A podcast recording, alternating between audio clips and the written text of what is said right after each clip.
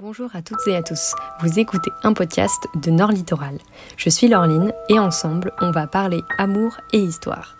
Il y a un siècle, Charles et Yvonne de Gaulle se disaient oui en l'église Notre-Dame de Calais. Avec moi, Magali Domain, l'une de nos correspondantes qui est historienne. C'est elle qui a écrit le hors-série quand De Gaulle a dit oui à Calais.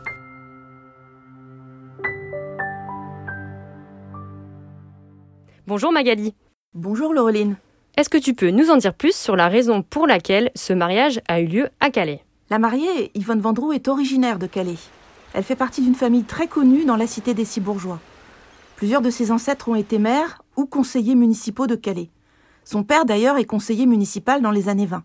Il est aussi armateur et industriel. Ils étaient donc euh, plutôt riches. D'accord. Et alors la rencontre entre Yvonne et Charles, comment elle s'est déroulée?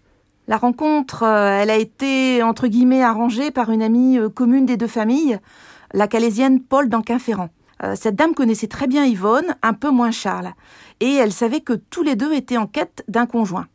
Charles, 30 ans, était maintenant décidé à se marier, et Yvonne, âgée de 20 ans, cherche l'homme idéal pour fonder un foyer. Paul d'Anquin-Ferrand sait qu'Yvonne ne veut pas a priori d'un militaire, car cela implique une vie nomade, beaucoup de déplacements. Mais elle connaît le charisme de Charles et se dit qu'il peut plaire à Yvonne.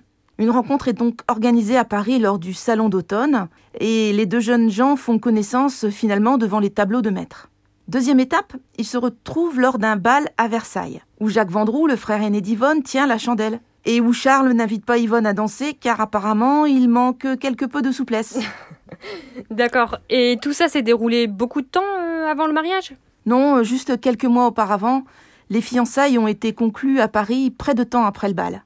Mais le mariage doit se faire forcément à Calais, parce que c'est le vœu d'Yvonne et de sa famille. Et Charles, très amoureux, s'y plie très volontiers.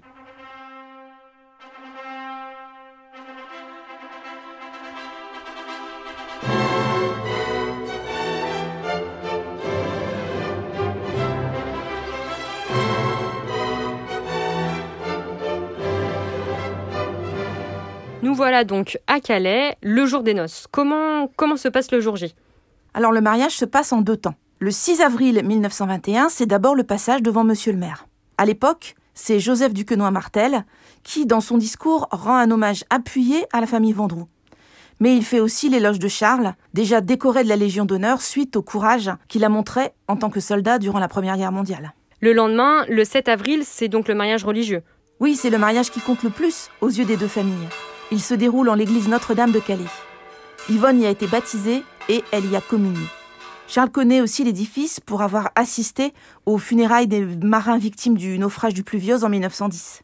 Est-ce que c'est une grande fête? Oui, l'église est pleine. Et beaucoup de Calaisiens ont accompagné euh, le cortège nuptial sans pouvoir pénétrer dans Notre-Dame. C'est un événement local car les Vendroux sont très connus. Mais en dehors de Calais et de l'île dont est originaire Charles, il ne fait pas les gros titres. D'ailleurs, on a très peu de, de documents ou de photos sur l'événement. Oui, le couple est très discret. Yvonne n'aime pas se faire photographier. Les archives municipales conservent l'acte du mariage civil et les archives diocésaines l'acte du mariage religieux. Et puis on conserve le discours du maire, mais c'est à peu près tout. Il est certain qu'à l'époque, on ne pouvait pas anticiper l'avenir du couple. Mais la ville de Calais, elle, elle a quand même conservé des traces de cette union.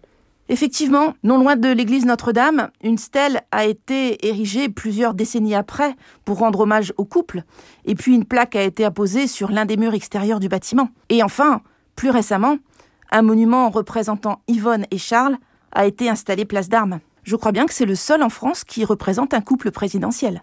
Merci beaucoup Magali pour toutes ces informations. Je te dis à très bientôt et je vous invite à retrouver son article complet dans notre édition du mardi 6 avril sur le centenaire du mariage d'Yvonne et Charles de Gaulle à l'église Notre-Dame de Calais.